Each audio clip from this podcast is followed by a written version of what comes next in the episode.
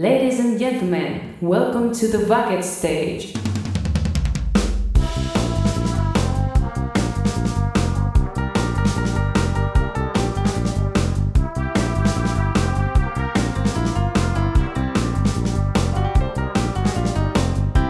Bienvenidos a The Backstage, el podcast de cine más fresco y más canalla.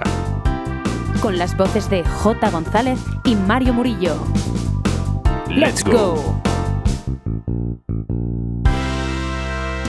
The Backstage. Bienvenidos una semana más, amigos y amigas, aquí a The Backstage. Hoy traemos un programa con mucho ritmo. Me acompaña, como siempre, mi socio, mi compañero de banda, Mario Murillo. Ahí tal, estamos, ahí estamos. Bien, tío, bien, bien, bien. Estamos ready, estamos activados. Muy bien, muy bien. Pues ponte cómodo que empieza el concierto y a ver si podéis seguirnos el ritmo. Vamos allá.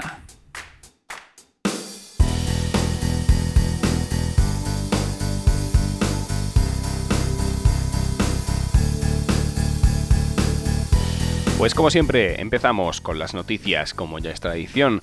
Y es que en España, Godzilla vs. Kong ya se ha convertido en la película más taquillera del año. Tampoco tenía el listón muy alto, todo hay que decirlo, porque tal y como hemos tenido tanto el año pasado como el actual en cuanto a taquilla con las películas, no era algo muy complicado de superar y a día de hoy se ha presentado este pedazo de blockbuster que llama la atención de, todo el mundo, pues lo más normal era que se convirtiera en la película más taquillera del año. Eh, solamente tres semanas ha necesitado Godzilla vs. Kong para convertirse en la más taquillera de todo lo que llevamos del año 2021 aquí en España. Y he de decir que en Estados Unidos también se ha convertido en lo más taquillero del momento y va camino de superar a Tenet, que fue la más taquillera del año pasado, la última película de Christopher Nolan. Es una película que es lo que tú dices. eh, ahora mismo, en un momento en el que tiene poca competencia, es que lo tiene muy fácil, tiene el camino ya hecho. Bueno, pero aún así no hay mala cartelera. O sea, yo hace poquito, hace cosa de dos semanas, fui a ver la película de los traductores, que la trajimos aquí en unos estrenos, que ya dije yo que me llamó la atención y tal, y fui a verla en Semana Santa y joder, a mí me parece una película bastante buena. Claro, pero... el no tiene la misma promoción, claro. Eso, eso te iba a decir. El problema es la diferencia de marketing que hay entre la gran superproducción de Godzilla vs. Kong versus los traductores, que lo conocemos tú, yo y, y cuatro gatos más. Creo que esa es, es la gran diferencia. Hay otra... No es una película, pero la siguiente noticia, eh, vamos, es, es- es un meme en sí. Y es que las supernenas, si os acordáis de las supernenas, aquellas eh, serie de dibujos animados de toda la vida, ¿sabes? De, de pétalo, burbuja y cactus. Bueno, pues resulta que se está haciendo una serie y que va a salir en formato del- de, o sea, de live action, con actores reales, de verdad, de carne y hueso. Bueno, pues eh, la revista Variety ha difundido una imagen donde se ve a las actrices protagonistas que hacen de burbuja, pétalo y cactus en el rodaje. Bueno, parece eso. ¿Cómo te explicaría yo, Mario? Eh, como una fiesta de disfraces cutre, ¿sabes? o sea, como si vas al chino y pillas las primeras telas que te encuentras y te vistes de rojo, azul y verde. Pues igual. A ver, es que no son, yo, es que no son ni disfraces, tío. O sea, para los que no hayáis visto la foto que se ha publicado sobre las protagonistas, que por cierto son Dove Cameron como burbuja, Chloe Bennett como pétalo y Jana Perrault como cactus. Pero es que no son ni trajes como los de la serie. O sea, son, llevan como una, una gabardina y unos. Bueno, no diría gabardina, es, es como una especie de chaqueta así con uno. con dobleces, con unos vaqueros y una camiseta interior. Y luego burbuja va en una camiseta de tirantes y ya. O sea, no. Es que no son ni trajes ni nada, son simplemente No, pero- pues, pues ropa pero- de colores para que, que se diferencie qué personaje cada uno y listo. Pero No, es que va a ser una serie en live action. Una serie en live action, tío. No sé, qué innecesario, la verdad.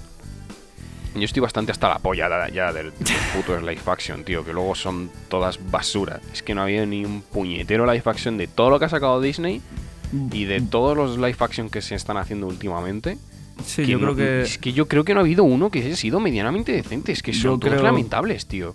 Creo que el único que se salva es el del Rey León, pero porque no salen personas, porque es CGI. Que va, sea, tío, sí. es sí se un- nota. Que va, que va, que va, que va, hermano. Pero tú has visto esa Pero- peli de verdad. ¿En serio has visto eso? Tú sí parecen Sí.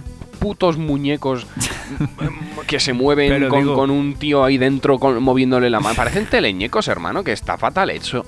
O sea, es lamentable, hermano, se pierde toda la identidad de la película. Y luego te vas a escenas mitiquísimas del Rey León, como la del Preparaos de Scar, que tú, que, que en plan esa peli, o sea, esa escena, en la película original, la estética y la ambientación que tiene, la, el tipo de plano que se utiliza, la iluminación, los colores, todo eso, tío, que recuerda a, a los nazis y a todo eso, hermano, eso se pierde. Eso se pierde porque, pues porque no lo quisieron hacer, porque no les salió la polla intentar a- asemejarse en ese estilo. En plan, no, vamos a hacerlo más realista, tal. Pues has perdido toda la identidad que tenía el Rey León y encima los animales parecen putos muñecos que tengo yo puestos encima de mi cama, ¿sabes? Lamentable. O sea, no se salva ninguna. No se salva ni una, hermano, ni una. Bueno, pues ya sabéis una cosa más de nosotros y es que a Mario no le gustan los live action y a mí no me gustan los remake. Yo estoy ya hasta las narices de que se venga haciendo producciones de cosas antiguas, ¿sabes? Cuando se pueden crear eh, cosas nuevas. Estamos siempre tirando del libro de la selva, de... de Otra, el libro de la Rey selva, la película que más ahora- remakes y más live action ha recibido en, en el último lustro, tío. Hasta A la ver. polla. Que si uno de Mowgli, que si uno de no sé qué. Es como, me da igual, tío. Basta, basta Yo de entiendo- exprimir ya la valleta, tío. Sí, yo entiendo que hay nuevas generaciones y que tienen todo el derecho del mundo a que se les cuente las mismas historias que se les contó a, que se, Pero no que se nos pueden ver- nosotros. Claro, pero no se pueden ver esas obras, tío.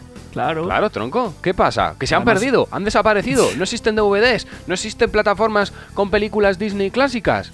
Coño, ponle Disney Plus a tu niño, que tienes ahí todas las pelis originales de los 90. Vamos, no me jodas, tío. Claro, el starter pack de criar a los niños de las pelis Disney en VHS de toda la vida, o sea. Pues ya está, tío. Pues ahora, eh, pues eh, igual ahora, pero en Disney Plus. Claro.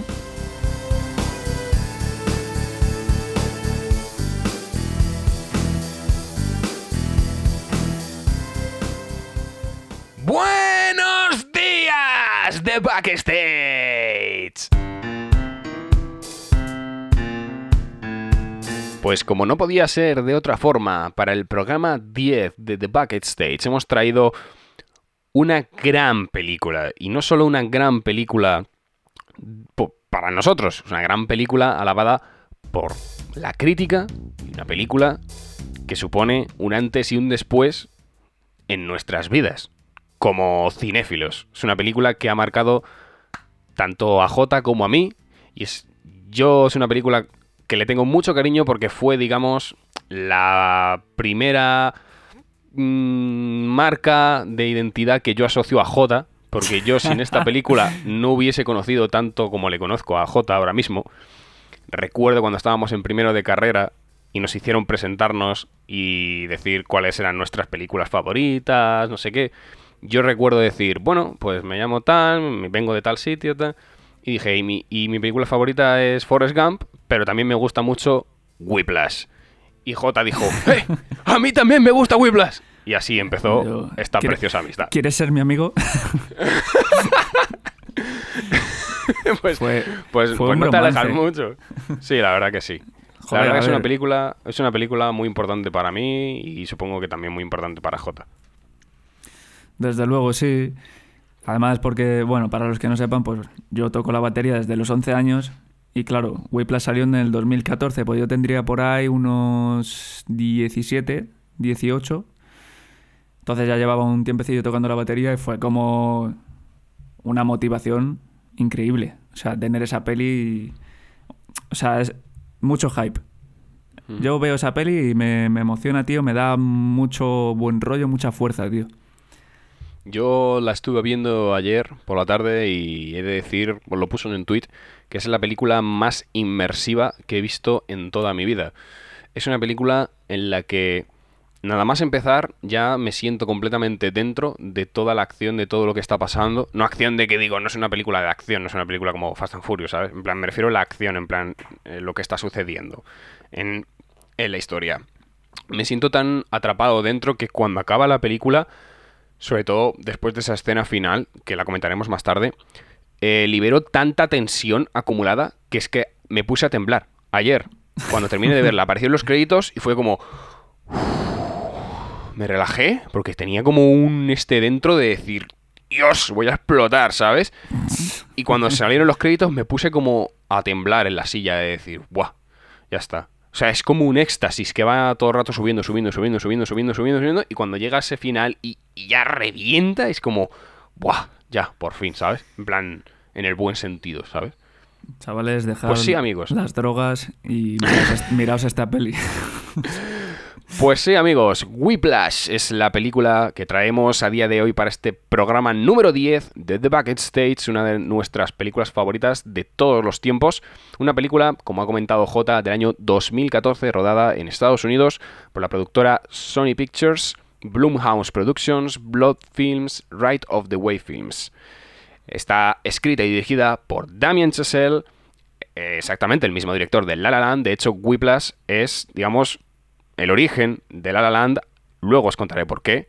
Pero creedme, fans de La La Land, que no existiría esa película sin Whiplash. La música está compuesta por Justin Hurwitz. Eh, creo que es Hurwitz, sí. Justin Hurwitz, Hartwitz, o, o Justin- Howard. Bueno, se Justin escribe Howard o Hurwitz. H-U-R-W-I-T-Z. Justin Hu- Hurwitz, por así decirlo. Bueno. Y está protagonizada por Miles Tellers y mi querido y amado J.K. Simons, uno de mis actores favoritos de todos los tiempos. La película recibió tres Oscars. A mejor actor de reparto para J.K. Simons, obviamente. De hecho, que, que J.K. Simons recibió como 47 o por ahí, no sé, más de o cerca de me- 40 premios por esta película. También recibió el, el Oscar a mejor montaje y a mejor sonido. Y se llevó, bueno, pues eso, J.K. Simons también en que si Globo de Oro, que si el BAFTA. J.K. Simons fue, vamos, eh, de hecho se robó más protagonismo que el propio Miles Teller, que es Sí. realmente el protagonista de la cinta. Sí, sí. Y bueno, la, prota la decir la protagonista, ya he tenido un lapsus lingüe. La película trata sobre Andrew Neyman, un joven de 19 años que estudia en el Conservatorio de Música Schaeffer en la ciudad de Nueva York, con aspiraciones a convertirse en uno de los músicos más grandes de todos los tiempos. La irrupción del profesor Terence Fletcher, interpretado por J.K. Simons, supone un punto de inflexión en la vida de Andrew, ya que ve en Fletcher su trampolín hacia el estrellato. Pero su sueño se verá truncado tanto por los métodos de Fletcher como por la propia obsesión de Andrew, llevando a este al límite tanto de sus capacidades como de la cordura. ¿Qué podemos decir de esta peli? Si es que cuesta, cuesta elegir por dónde empezar. Es una peli que trata sobre el mundo de jazz, sobre el mundo de los conservatorios, sobre cómo los estudiantes de música eh, llevan su vida diaria, el día a día en el conservatorio, cómo estudian.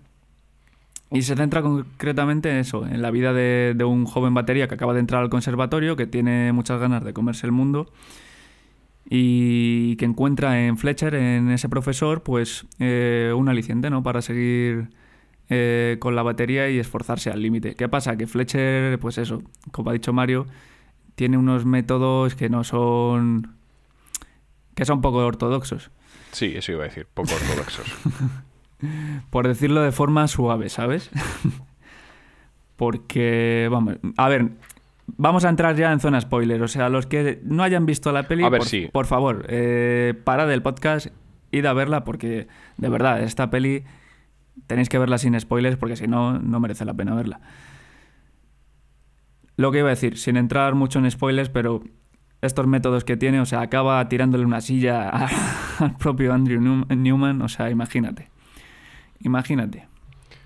A ver, esa. hmm, Esa. mm, Digamos, esa. Esa forma de, de comportarse el profesor Fletcher y tal. Es un poco llevar al límite la filosofía de. mm, del esfuerzo incesante. De decir. Bueno, lo dicen. Lo explican esto en una de las escenas finales, justo antes del clímax, que. mm, Como dicen en la propia película, no hay dos palabras más dañinas en nuestro idioma que buen trabajo. ¿Por qué? Porque esto hace que, digamos, la persona que está buscando ese éxito, ese mm, camino, está siguiendo ese camino a la fama, eh, se contente con lo que ya tiene y bueno, sí, estoy haciendo un buen trabajo tal y te relajas. Entonces, digamos que teniendo un poco esta filosofía, el profesor utiliza eh, los métodos más extremos para forzar más que, digamos, incentivar a los músicos, a los estudiantes, para forzarles a sacar el 200%, ¿qué coño el 200? El, el, el 1000% de, de lo que llevan dentro, porque el sueño, pues sí, el profesor Tines Fletcher también tiene motivaciones muy presentes en la película, aunque parezca un puto salvaje, un hijo de puta sin sentimientos por, por el resto de, los chavales. Eh, sí, tiene su propia motivación y es que, el, digamos, eh, Fletcher lo que busca es eh, que el nuevo Buddy Rich, para quien no conozca, Buddy Rich es uno de los mejores baterías de todos los tiempos, el nuevo Buddy Rich salga de sus manos, por así decirlo. O sea, lo que busca Fletcher es descubrir ese diamante en bruto en la escuela y pulirlo y que gracias a él el mundo tenga una nueva estrella de la música, que tengan un nuevo prodigio. Sí, Es como si eh, yo soy, claro, y como si yo soy, digamos, ojeador de fútbol y voy a los partidos de los juveniles a ver a los chavales y veo a la gente que es buena y lo que hago es pillarles y llevarles a su límite, matarles a ejercicio físico, eh, seguir, hacer eh, rutinas de entrenamiento que fuerzan las capacidades tanto físicas como psicológicas porque yo quiero descubrir al nuevo Messi, ¿sabes? Es un poco eso. Sí, la película de hecho empieza así. Está Newman tocando la batería él ya solo en, en el conservatorio y Fletcher se acerca a escucharle y no le hace una audición en sí, sino que le, le está poniendo un poco a prueba, ¿no? Le intimida un poco, bueno, un poco bastante, porque Newman se queda sin saber muy bien qué hacer. Empieza a tocar a lo loco, para de repente, luego vuelve a tocar. A ver, es que J.K. Simon, J.K. Simmons en, J.K. Simmons en esta película ya de por sí intimida que flipas. Solo su presencia ya intimida. Claro, imaginaos al tío de la chaqueta metálica, al calvo, pues en versión profesor de, de conservatorio. Pues es un poco ese rollo. Fusion- fusionado con, con Samuel Lee Jackson en Pulp Fiction, en el, discurso de, en el discurso de Jeremías. Es un poco así. Sí, es un poco esa mezcla.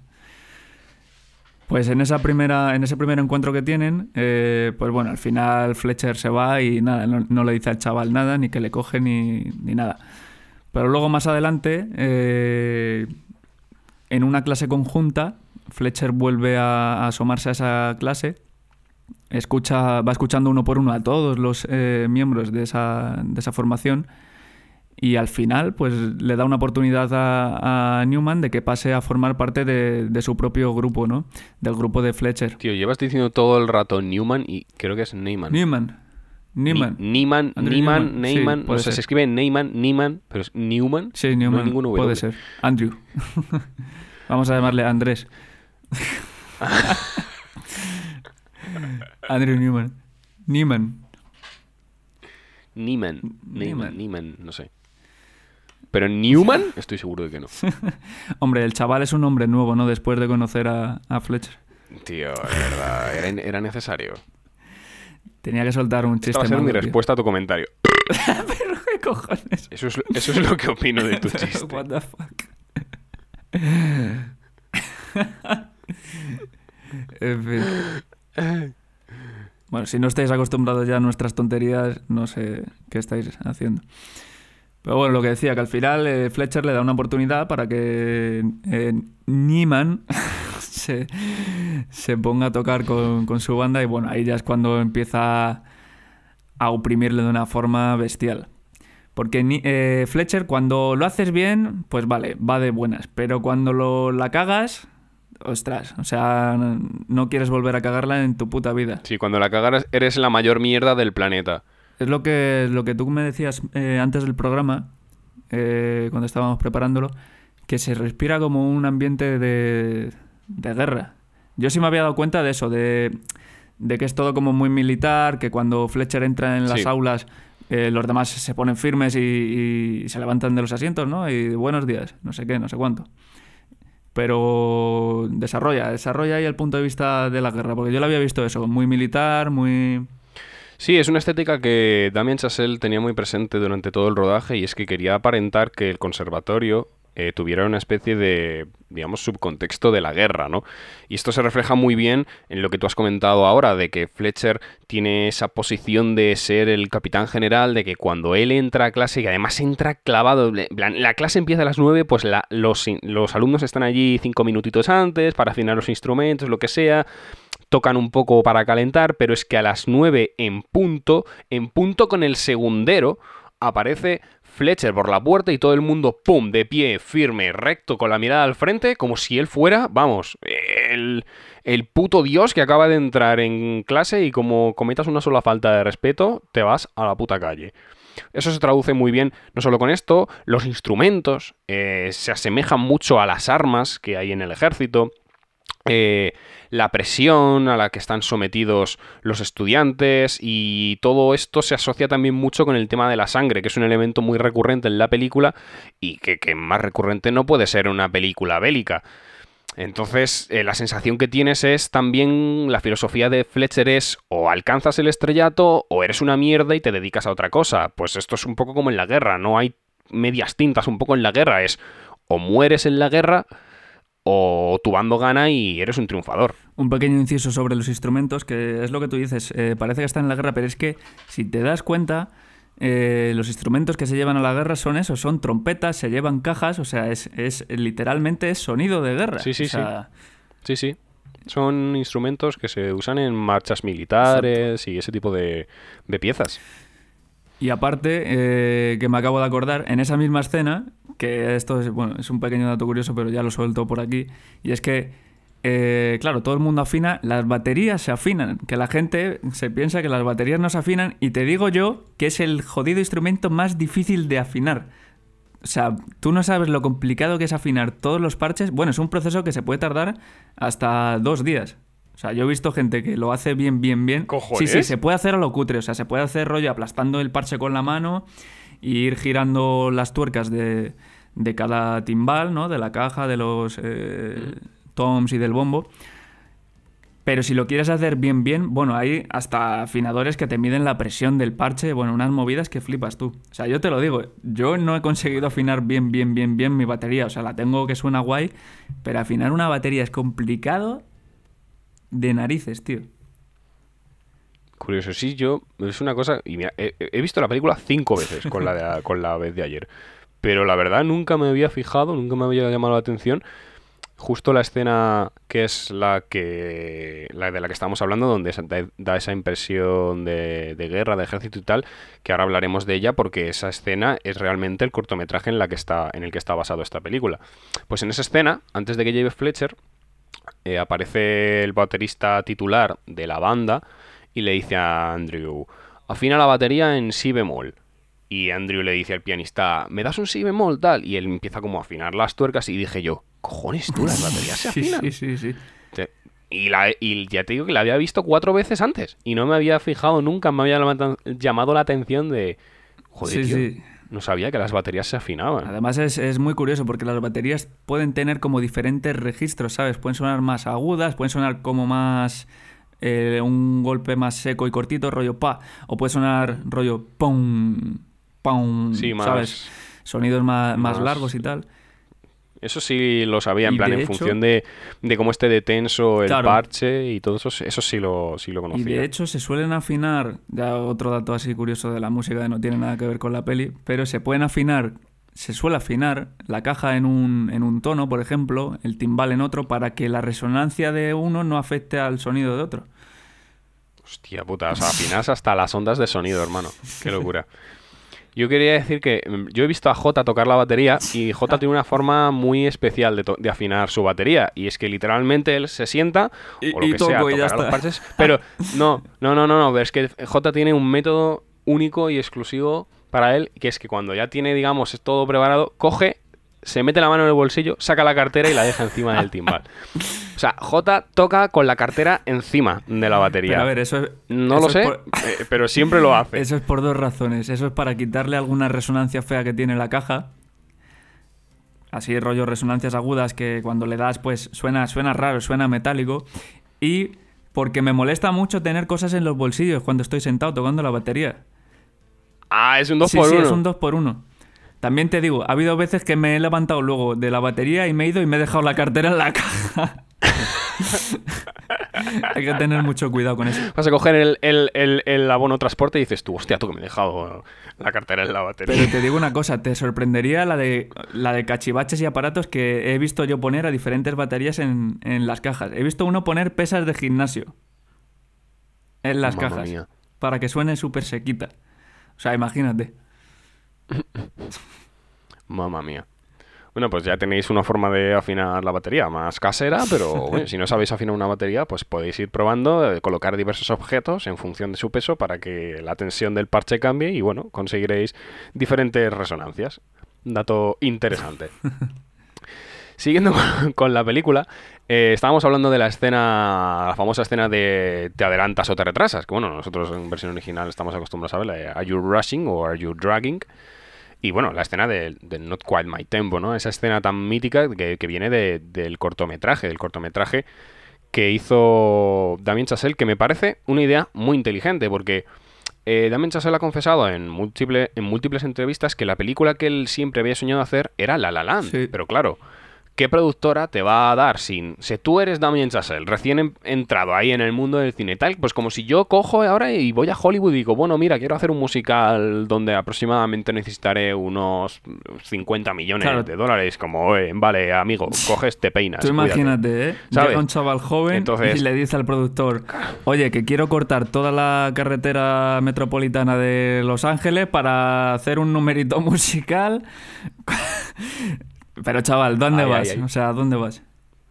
Entonces, eh, ¿qué hizo Damien Chazelle? Pues fue muy listo, fue un tío súper inteligente y yo por esto le admiro un montón. A pesar de que, como ya dije en, en el anterior, en el anterior programa, no me gusta La La Land, pero considero que es una excelente película. Pero admiro mucho a Damien Chazelle por, por lo siguiente que voy a comentar. Claro, tú, tú eres Damien Chazelle y dices, vale, yo quiero hacer La La Land. Por cojones la voy a hacer.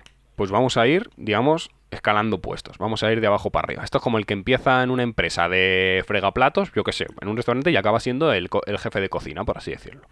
Pues esto es igual. Damien Chazelle dijo, voy a hacer La La Land y, y voy a demostrar que, que merezco hacer esta película y voy a conseguir esa financiación. Pues ¿cómo empiezan los jóvenes directores, los jóvenes creadores? Pues como siempre, haciendo cortos. Haciendo cortos. Entonces Damien Chazelle sacó el cortometraje homónimo a esta película, donde realmente la- la- el corto iba sobre eh, esta escena. O sea, el corto era esta secuencia, la escena de si te adelantas o te retrasas. Y de hecho ese cortometraje creo que está en el Blu-ray de la película. O sea, Sí. si os compráis Blu eh, Whiplash en Blu-ray, seguramente con algún contenido extra, con el mínimo de contenidos extras, seguro que os lo incluyen y lo podéis ver. De todas formas, no sé si está en YouTube. Mm, Yo recuerdo haberlo visto alguna vez en YouTube. El caso, una vez este cortometraje salió a la luz, eh, él lo llevó a Sundance, si no recuerdo mal. En Sundance eh, consiguió el premio a... mm, El premio del... Creo que... No sé si del público o del jurado, creo pero que bueno, del uno de estos dos que son Creo. creo que uno de estos dos que son, digamos, los mejores premios que te puedes llevar en Sundance. Y gracias a esto, eh, Damien, Damien Chazelle ya consiguió algo de renombre, ¿no? De decir, vale, este tío es buen director. Es un tío que tiene una visión potente, tiene potencial. Y dijo, vale, ahora que este cortometraje me ha facilitado un poco las cosas, vamos a sacar la película de Whiplash. Y con apenas 5 millones de presupuesto, y en unos 20 días de rodaje aproximadamente, 19, sí, exactamente, si no recuerdo mal, Damien Chazelle y su equipo sacaron esta película, Whiplash, donde, como ya os hemos comentado, está incluida la escena del corto, pero integrado con el resto de la película. ¿Qué pasó con Whiplash? Pues como ya os hemos comentado, eh, bueno, aparte de ir a festivales, volvió a Sundance, volvió a ganar, ahora sí yo creo, premio del público y premio del jurado. Y no solo eso, sino que estuvo nominado a los Oscar y se llevó tres. Mejor montaje, mejor sonido y mejor actor de reparto a J.K. Simons. Y ahí ya sí que sí, Damien Chazelle estaba consolidado como director y dijo, ahora sí, me vais a dar el presupuesto que yo quiero para hacer la película de mis sueños. Y ¡pum! La La Land. Es un tío muy, muy inteligente que ha sabido. Además, eh, muy joven, porque con 30 años ya estaba ahí, eso, haciendo Sí, sí. Whiplash y demás.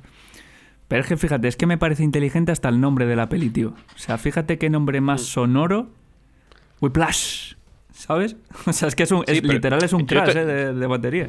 Yo te, lo yo te lo pregunté porque Claro, la película se llama Whiplash, que además es un tema Sí, que ellos y que sí. tocan varias veces. Digamos que es la película, o sea, perdón, es la película. Es el, es el tema, es la pieza musical que hace a Neyman entrar a la banda y es un poco, pues eso, digamos como el, el punto de inflexión en la carrera musical de, de Andrew. Pues podría decirse que es la, la- un poco la, la- el- la canción, bueno, no es canción porque no cantan. Sí, es un- el es tema tema. musical que cambia un poco su vida. Y a pesar de todo esto, el, el tema que tocan en la escena final no es Whiplash, es Caravan. Que además es un. Caravan es un tema que está hecho por y para que se luzca la batería. Pero es que es más inteligente Whiplash por lo que tú has comentado, de que funciona como onomatopeya de, de- de los golpes, de también de los latigazos. De hecho, creo que Sí, en inglés el latigazo es- se, es se látigo. dice como... ¿Sabes? Eh, y eso, y eso recuerda mucho también a la instrucción que da Fletcher, ¿no? De, en plan de ser el, el- el que da los latigazos, ¿sabes? Porque les está metiendo caña. Claro, fíjate ya, para, mira, para cerrar ya el comentario sobre esta escena y pasar ya si quieres a la escena final, mira, voy a enlazar un poco eso, Whiplash con Caravan.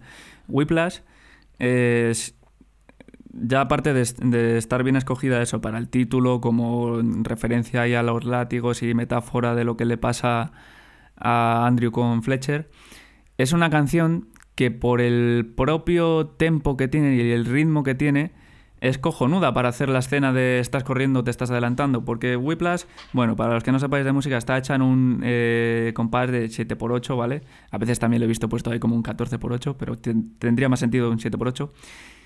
¿Qué pasa? Es, es un ritmo que todos, todos tenemos un ritmo base en la batería, ¿no?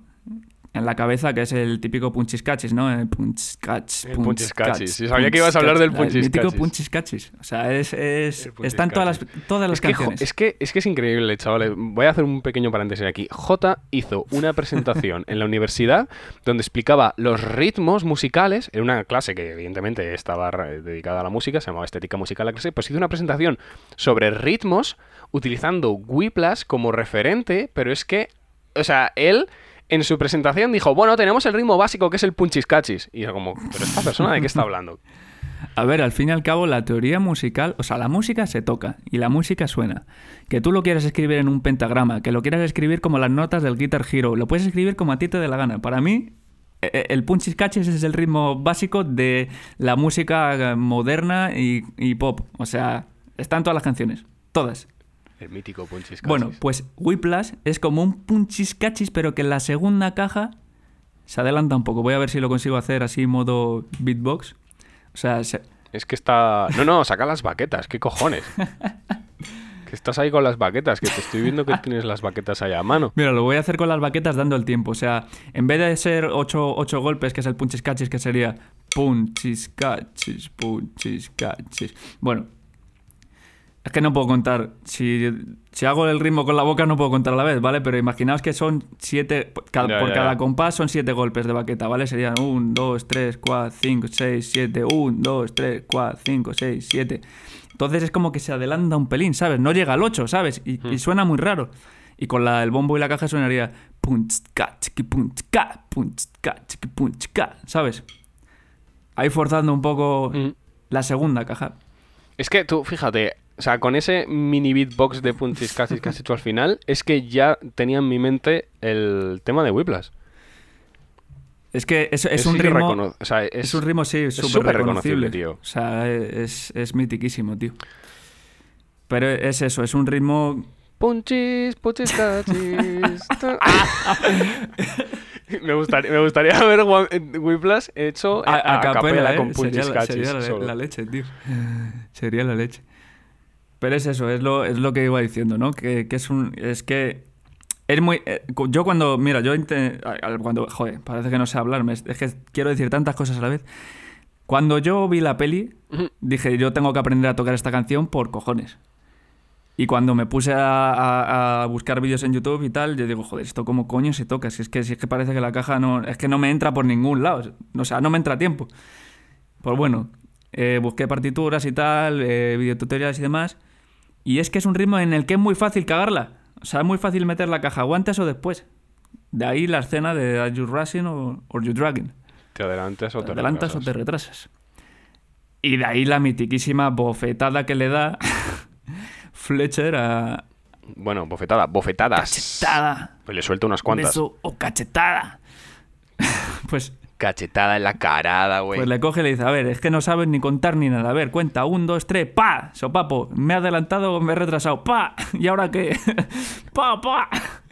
Le destroza la cara. O sea, pobre, pobrecito eh, Andrés. Lo deja fino. O sea, li- literalmente le destroza la cara, porque al principio eran falsas, pero en- en- durante la escena dijeron, los propios eh, Miles Teller y J.K. Simmons dijeron, oye, ¿y si lo hacemos de verdad? Y yo creo que a Miles Teller dijo, venga, va, reviéntame la cara, hostias, me parece una idea de puta madre.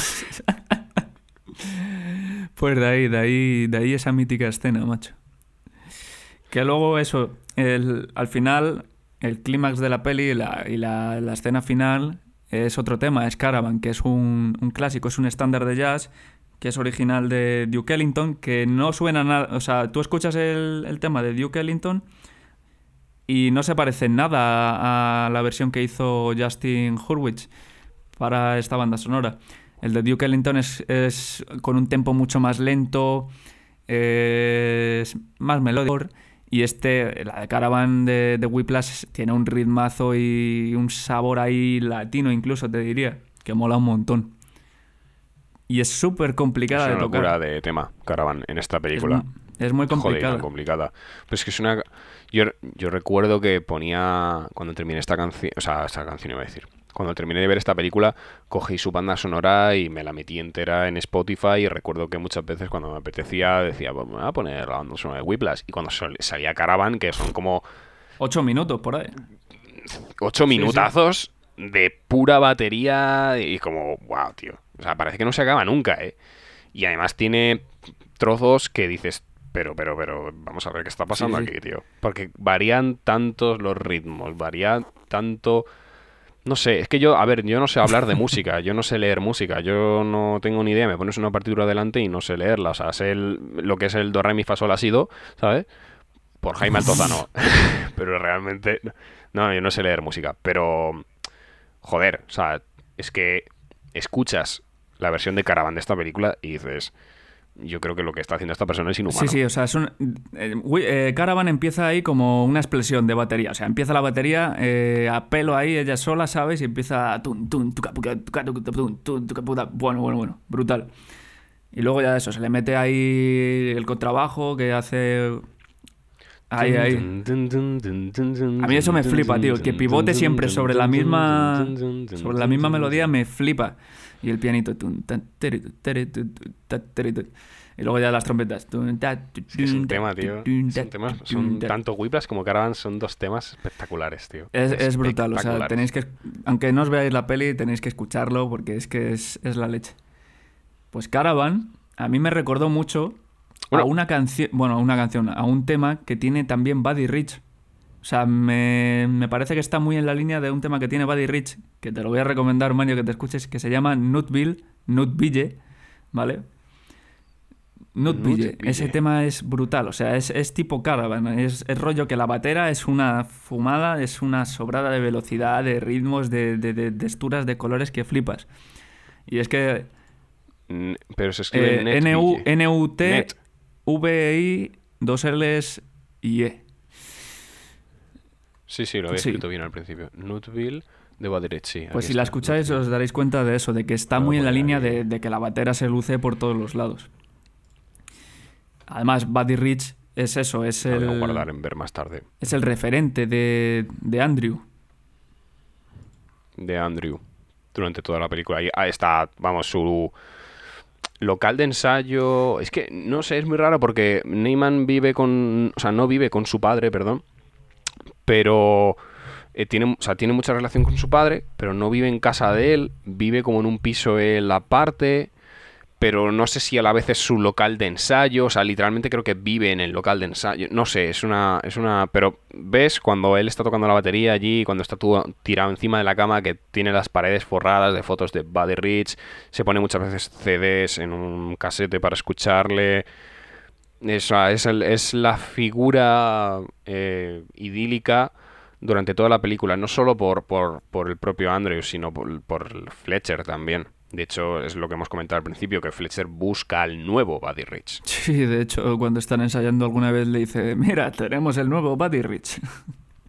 Cuando se mete Sí, sí, algún, algún redoble y tal. justo antes de tirarle la silla a la fíjate, cabeza. yo también quería hablar de eso, de los redobles. O sea, en esta peli es verdad que las manos que aparecen todo el rato son las de las del actor, las de no me acuerdo cómo se llama Ah, eso, eh, Miles Teller. Y es que Miles Teller tocaba la, toca la batería. Lo que pasa que es, eh, bueno, batería de, de rock, que no, no llegan a tener a lo mejor tanta técnica como los músicos de jazz o las técnicas. De hecho, las baquetas se cogen de forma diferente. Pero el tío estuvo ensayando y le, le prepararon eso para que sus, sus manos se pudiesen ut- utilizar en la película. Dicen por ahí, dicen que yo no sé si es verdad, que el 40% de las ejecuciones de batería de Teller eh, fueron usadas para la banda sonora. Yo, viendo la película ya muchas veces, eh, he de decir que en algunas partes eh, Teller, Miles Teller lo clava y en otras hay redobles que a mí me cantan mucho que no los está tocando él, ¿sabes? No sé si te ha pasado alguna vez que has ido en alguna orquesta de pueblo y has dicho, estos están haciendo playback. Pues aquí un poco igual, solo ¿Y dónde está? ¿Y dónde están las.? lo que mejor hecho. Pero bueno, un pequeño dato curioso que quería ahí comentar yo sobre la ejecución técnica de Miles Teller. Bueno, vamos a pasar de hablar de la escena final. Porque la escena final merece un Ahí, capítulo ahí. aparte. Volvemos a Caravan. Escena final. Ahí está, la escena final donde, donde la protagonista, pese al título de la película, no es Whiplash, es el tema de Caravan, que es, como os hemos comentado, una- un tema que está hecho por y para que la batería sea la protagonista, la batería se luzca, y ahí es donde Andrew coge y dice, no, este es mi momento, porque, bueno, eh, poniendo un poco en contexto, eh, a Fletcher acaba dirigiendo una orquesta de, de músicos profesionales, eh, dando un concierto de, eh, creo que si no recuerdo mal es JVC, Creo- que es sí, creo que de... Hmm, Vale, pues eh, es una es un digamos un concierto donde hay muchos ojeadores y si ven que eres bueno y tal y quieren darte la oportunidad te pueden meter en una orquesta nacional o lo que sea y digamos que es la oportunidad de éxito de Neyman y Fletcher le hace la 13-14. Le dice, sí, bueno, estoy buscando un batería porque el que tengo no está a la altura. Y le hace el lío, le dice, "Pues sí, estoy utilizando el repertorio que utilizábamos en la Studio Band, en la escuela.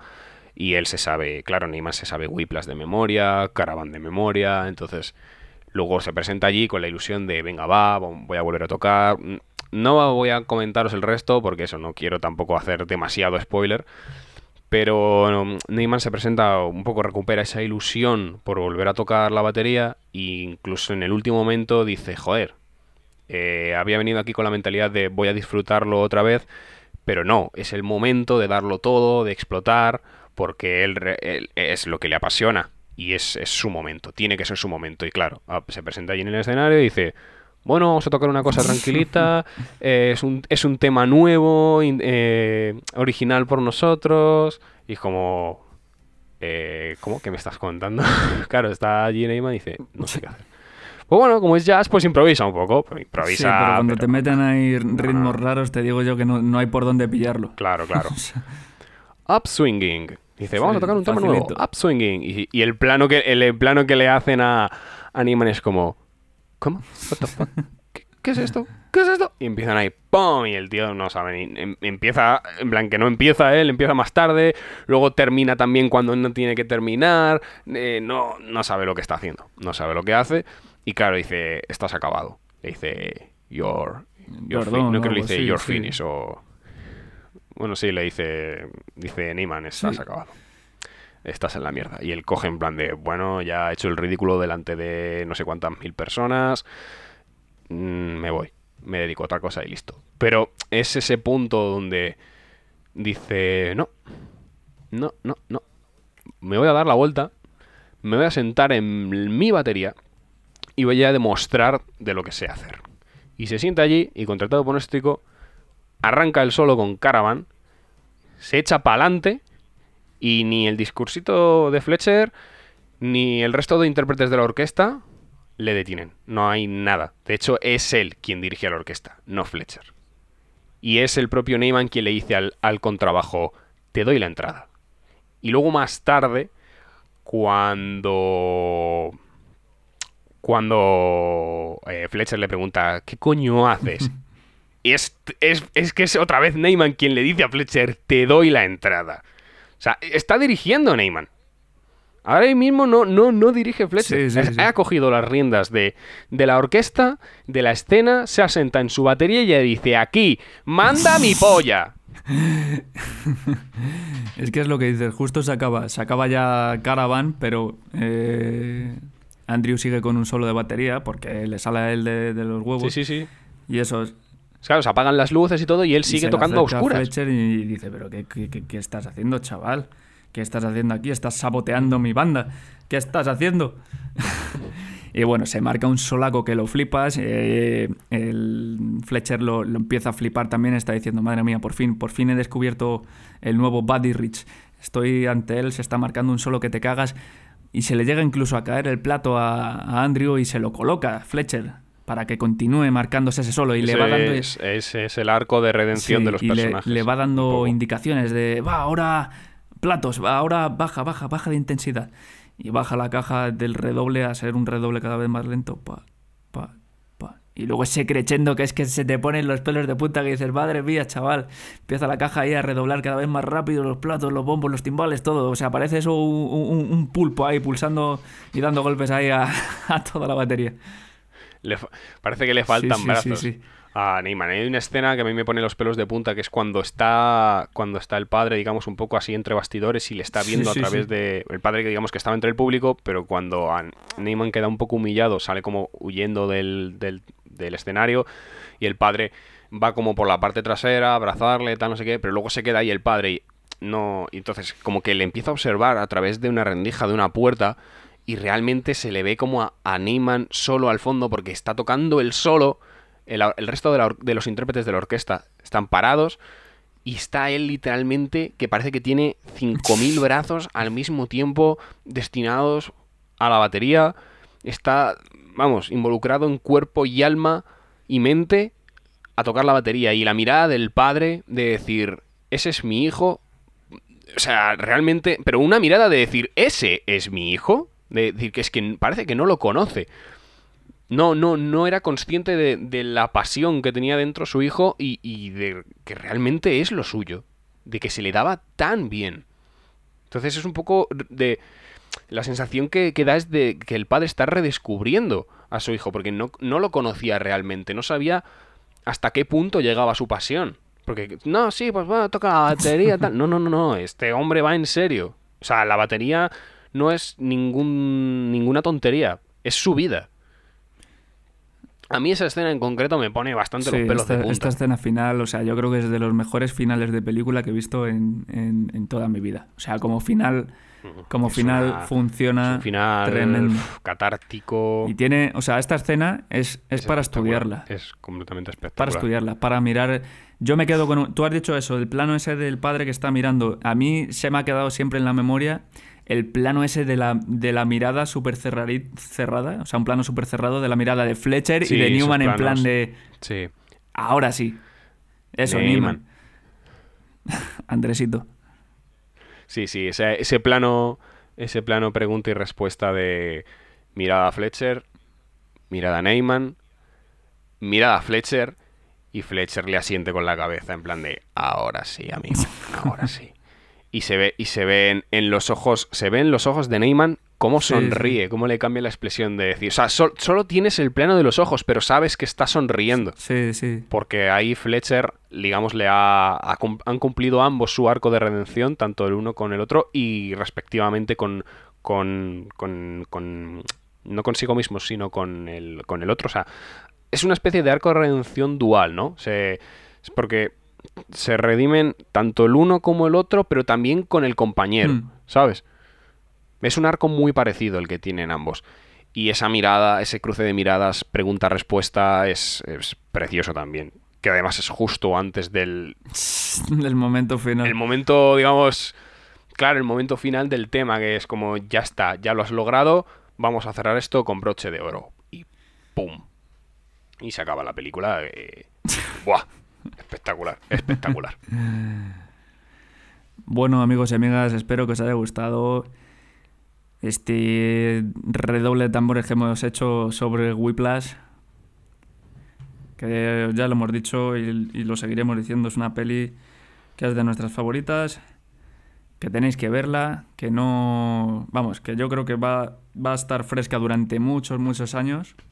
O sea, es una peli muy reciente, es de ayer realmente, del 2014, pero que va a estar ahí para siempre como una película de culto y que no os podéis perder.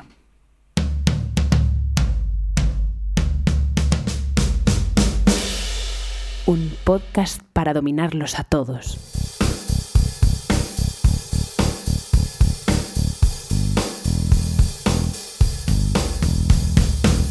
The Bucket Stage. Y llegamos otro día más a la sección en la que tomáis protagonismo y es que vuelve el consultorio. Tenemos hoy una pregunta y una frase que nos ha escrito una persona anónima, concretamente hacia Mario, que dice así, dice, enorme Mario haciendo de Félix Rodríguez de la Fuente en el episodio de Tiburón. Bueno, pues desde aquí un aplauso para Mario, que la verdad que lo, lo petó. Y gracias persona anónima por, por dejarnos estos comentarios. Y luego, Muchas gracias, muchas gracias, Anónimo. Te, te mando desde aquí un besito en el culito. y luego eh, nos ha hecho una pregunta, creo que es un amigo tuyo, Mario, puede ser.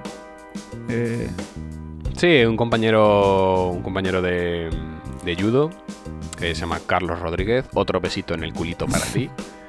Que nos pregunta que cuál es la película peor hecha que hemos visto. uf, Yo lo tengo muy claro, la sí, verdad. pues yo ahora mismo no se me viene ninguna a la cabeza. Es una película que no solo está mal hecha, sino que es que está mal en general. Es una película que, que está mal. Es una película muy mala. Eh, no sé si eso... bueno, a ti seguro que te suena porque seguro que te la he mencionado alguna vez, Jota. No sé si te suena a ti Cárate a muerte en Torremolinos. Sí, sí, sí, sí. Mitiquísima. Pues para mí, vamos, sin duda. Bueno, me estoy acordando de una de... Ay, ¿cómo se llamaba? Cine de mierda, puede ser. Cine basura. Eso, cine basura. Yo esa Ah, peli la es un tengo poco- ahí en DVD. Esa peli, creo que de hecho la compré yo y te la acabé vendiendo a ti o cómo fue, algo así. O yo, a- a- yo la compré y ya Algo no la tengo. fue. O sea, yo creo que, yo creo Algo que, así pu- puede ser. Sí, Puede ser de que o te la regalaron o algo así. No sé, yo sé que es verdad, sí, es verdad. Y yo te la recompré a ti, porque yo sí que quería tenerla. A ver, Sí, para mí- no es una película que sea muy buena. De hecho, se llama Cine Basura. Está dirigida por Paco Fox, que es una persona que tiene, digamos, ha trabajado mucho en tema de contenidos, en televisión, en Movistar Plus y demás. Pe- Para mí no es una película, a ver, no es una gran película, de hecho, es, es eso, es cine basura. Pero hace un poco apología a eso, a todo el cine de serie, no de serie B, el cine de serie Z, ¿sabes? El cine cutre. De hecho, hay una cutrecon hecha por y para este tipo de películas. películas. Pero sí, o sea, para, para mí es importante porque Paco Fox fue uno de los invitados, si no el invitado más importante que tuvimos en el programa de cine que, que codirigíamos J y yo junto a muchas personas más y fue un programa que yo recuerdo con muchísimo cariño. Entonces pues dije, joder, me voy a ver la película de este señor, ¿sabes? Ya que vamos a traerle al programa y fue una película que me hizo mucha gracia. Es una mala película, pero es una película muy divertida. Entonces dije, joder, pues no por la película en sí, sino por el recuerdo y por el aprecio Sí. que le tengo. Claro, esto es como los amigos, ¿sabes? O sea, puede haber amigos que no sean los mejores, los más guapos, los que más premios ganan. Pueden ser feos, ¿sabes? Pero son simpáticos, están Pueden ahí. ser ¿sabes? calvos. Pueden ser calvos. Son el Pichu, ¿sabes? Tus amigos de toda la vida. Si no sabéis de qué estamos hablando, escucharos el episodio anterior. Pues esas han sido todas las preguntas que nos habéis dejado para esta semana para el consultorio. Y os animamos a que sigáis preguntándonos, eh, comentándonos cualquier cosa y que le deis caña ahí desde las redes sociales, desde Instagram o desde la propia página web. Vamos a hacer ya un poco de spam, jgonzalez.es o desde los Instagrams arroba primario7 o arroba jgonzalez.es. Pues desde ahí podéis poneros en contacto con nosotros para contarnos lo que queráis.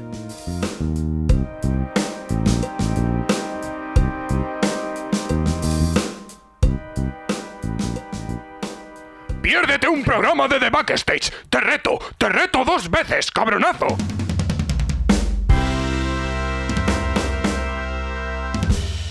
Pues empezamos con los estrenos para esta semana, viernes 16.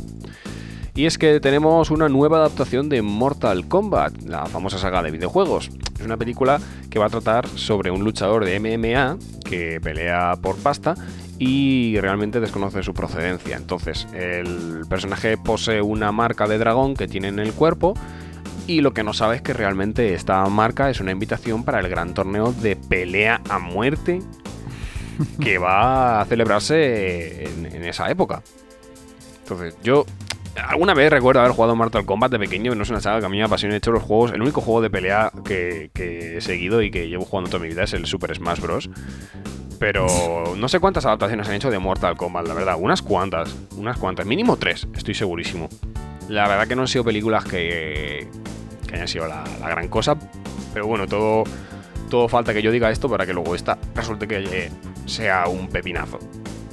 Sí, yo no sé cuántas películas habrá ya de, de Mortal Kombat y tal. Supongo que Mortal Kombat, eh, no sé si lo, he jugado, si lo he jugado alguna vez, que será tipo videojuego Street Fighter o algo, algo de Sí. ese típico arcade de, en 2D, ¿no? Que va un luchador por un lado, otro por otro y te pegas ahí hasta Sí, dejarlo un cao. juego de peleas clásico Bueno. de toda la vida.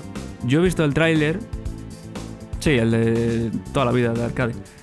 Yo he visto el tráiler y es una peli que a lo mejor sí iría a verla por las escenas de lucha que tienen muy buena pinta.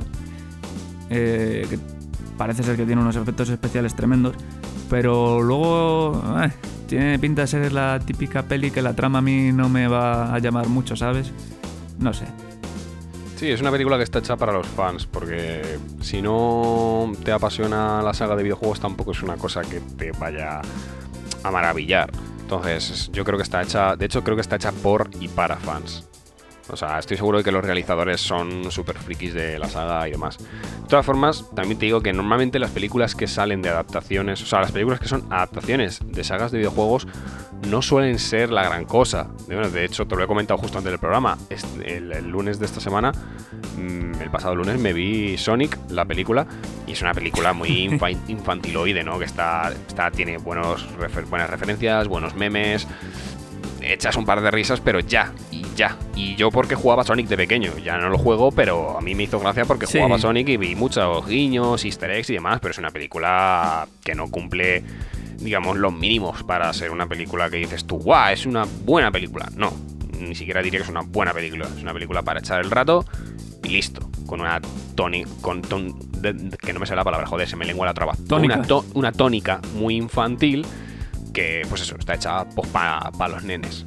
Y Mortal Kombat, pues no creo que esté hecha para los nenes, la verdad, porque además tiene los. Fatality.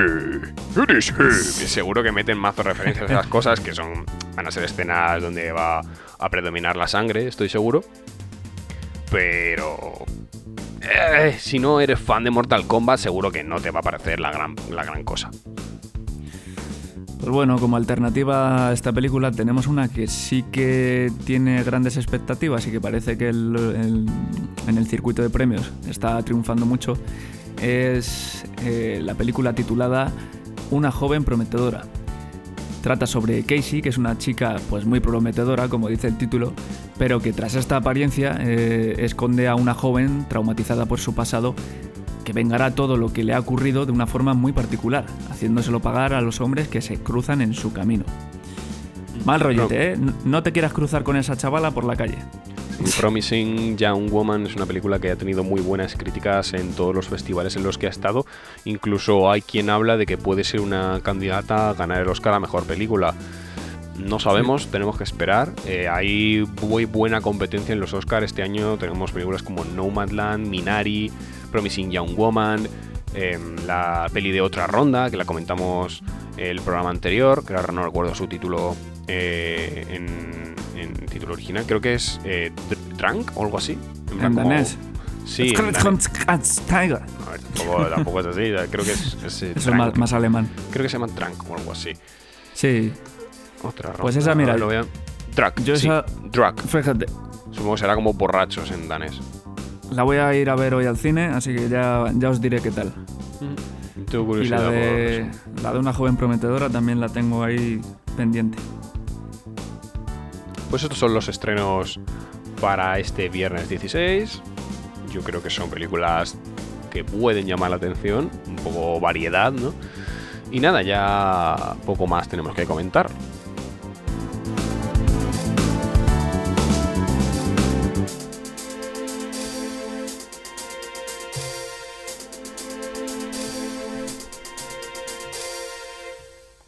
Pues hemos llegado al final del programa. Nos lo hemos pasado bien. Joder. Nos ha gustado. Yo sí, desde luego. Siempre que hablo de Quiplas, no sé, me, me, me, me llena de orgullo y satisfacción. A mí es una peli, tío, siempre me la he puesto antes de los exámenes finales. Es como que me, me da suerte, ¿sabes? Me da esa Qué energía, raro, esa potencia, esa mala leche. ¿Tú qué haces antes de un examen final? Yo, "Oh, me mato a estudiar tal día de... No, no. Yo me veo Whiplash. Est- ¿Estudiar para qué? Si luego la nota va a ser la misma. Pero sí, me la- es una peli que, es- que me la pongo siempre que quiero motivarme un poquito. Porque tiene una, una energía, una fuerza increíble. Y os la recomendamos a todos y, y os recomendamos que la recomendéis. También. Para que gente que no, que no la conozca, que la descubra.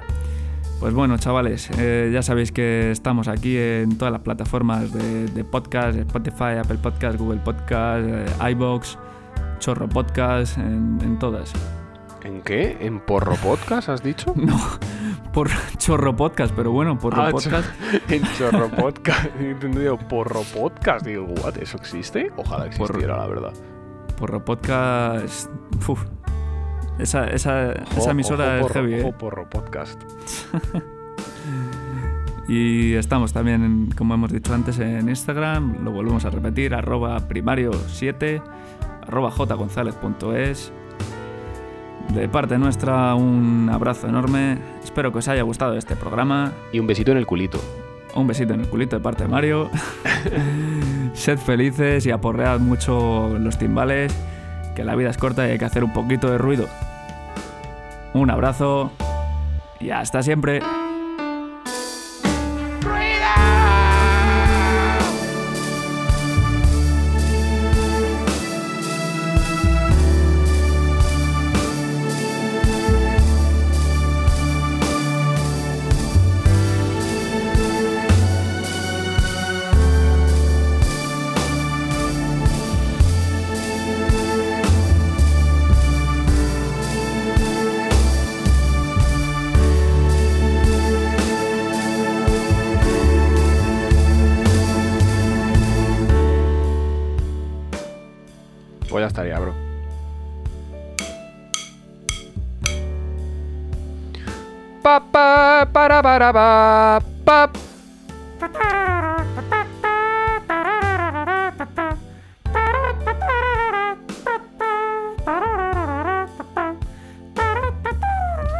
Dime que estás grabando eso.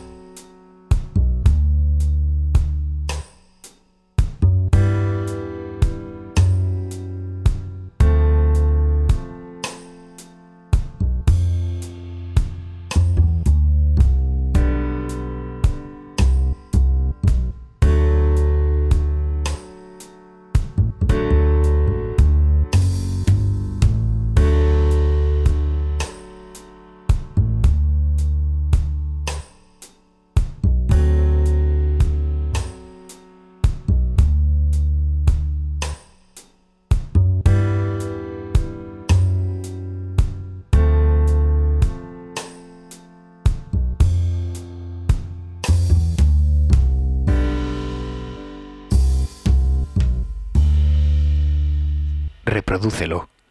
Reprodúcelo otra vez, Sam.